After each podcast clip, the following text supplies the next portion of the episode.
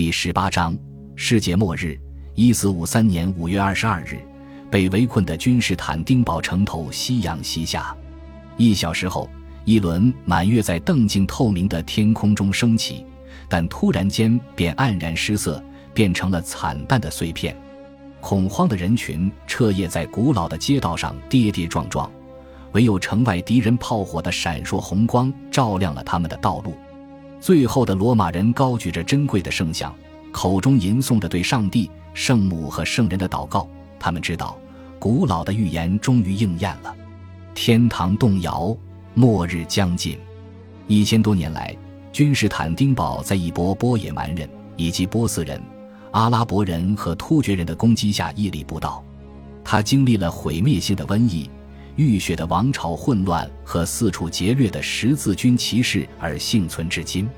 皇帝们的这座金城日渐沦为一个中空的蜂窝，昔日的辉煌建筑尽成瓦砾，居民人口只有鼎盛时期的十分之一，散布在遍地废墟的乡野间，而他依然坚守不殆。他在很久以前便放弃了拉丁语。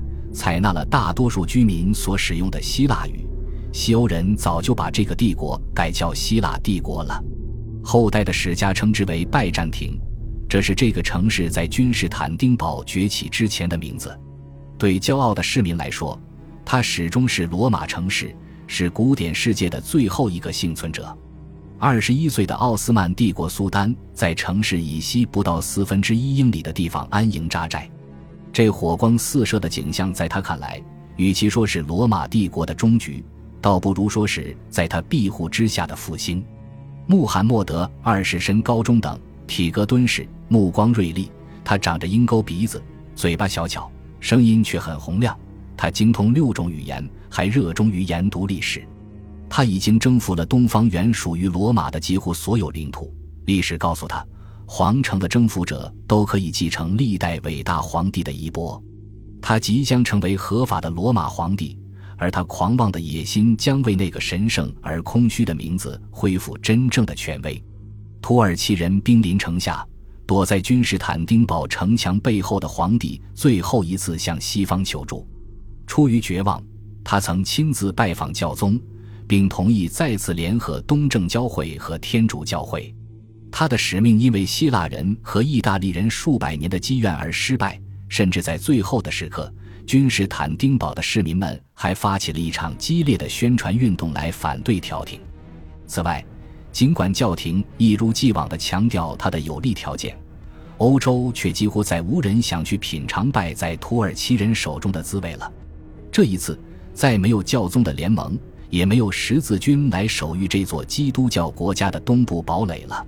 土耳其人在靠近城市的地方配置了一架火力强劲的大炮，炮筒有二十六英尺长，宽度足够一个人爬进去，但炮身过重，需要三十对公恶牛和四百个人，才能把它安放就位。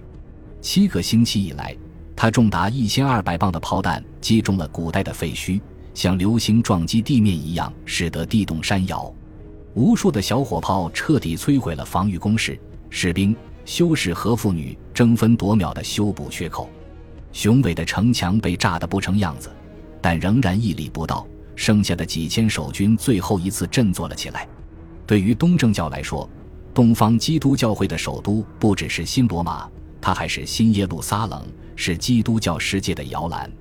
整座城市就是一处被认为拥有神力之圣物的藏海所。其中有名的包括真十字架的大部分和圣丁、基督的系带鞋、猩红色长袍、荆棘冠以及裹尸布、为保五千人的鱼和饼的残余、施洗者约翰须发俱全的头颅，还有圣母玛利亚馨香扑鼻的衣服。常常会有人看到他的身影在城墙上漫游，鼓舞守军的信心。在君士坦丁堡的光辉岁月里，圣女安德烈曾经身为奴隶，后来禁欲苦行。他独出心裁的疯癫被追随者看作极端圣洁的标志。他曾承诺，这个大都市永远不必担心敌人入侵，直到地老天荒，没有哪个国家能俘获或占领他。他对自己的弟子伊比凡尼奥斯说：“因为他被赐给了圣母，没人能从他手中把他夺走。会有很多国家攻打他的城墙，但只会落得骨断筋折。”溃而撤退，哪怕他们能收获他的礼物和不少财富。他还说，只有到了最后审判日，上帝才会用强大的镰刀从他下面切开土地。到那时，长期以来承载着这艘圣船的水就会像瀑布一样倾泻在这座城市上，而它会像浪尖上的魔石那样旋转不已，随后一头栽进无底的深渊。对于忠实的信徒来说，世界末日与君士坦丁堡的末日是一回事。不祥的月食出现一周后，末日来临了。在号角与横笛的合奏声、定音鼓的隆隆声以及火炮的雷鸣声中，十万土耳其士兵在夜色的掩护下发起了全面进攻。基督徒和穆斯林在瓦砾堆中展开了白刃战。那些废墟曾是史上最坚固的防御工事。命运跟君士坦丁堡开了最后一个残酷的玩笑。在骚动中，有一处城门未关，土耳其人长驱直入，在一片尘土。硫磺和硝烟笼罩下，黎明破晓之时，最后一批罗马人溃败了。他们退回弹尽粮绝的城里，跪在地上。土耳其人沿着梅塞大道蜂拥而入。这条城市主干道还是君士坦丁大帝在一千多年前建造的。他们离开大队人马，冲进左右两侧的房屋，声称这些全归他们所有，然后携着战利品大摇大摆地前行。他们屠杀了全城的男人。强暴了那里的女人，其中很多是修女。根据交战的习俗，征服者有权劫掠三天。穆罕默德二世考虑到历史的评说，当天中午便下令停止掠夺，并坚持把幸存者掳走为奴。无人抗议，就连久经沙场的士兵也停下来凝视着静默的奇观。君士坦丁堡终于落入伊斯兰军队手中。此时，距离他们第一次攻城已近八个世纪。五月一个阳光灿烂的下午，穆罕默德二世沿着梅塞大道骑行，在圣索菲亚大教堂外下了马。他弯腰捧起一抔土，在头巾里把土碾碎，继而走过沉重的铜门。有几扇门已经从门书上被卸下来了。当他的双眼逐渐适应了这个洞穴般幽暗的所在，看到后墙上闪闪发光的残破镶嵌画时，他拔出宝剑，刺向一名正在地上敲大理石板的士兵。基督教国家最伟大的教堂从此变成了一座清真寺。在欧洲，人们认为古典时代的终结是一场不可避免的悲剧。在人们看来，这座历经风雨的城市从很久以前就已经属于另一个世界了。但近来那个关于君士坦丁堡的坏消息是什么呢？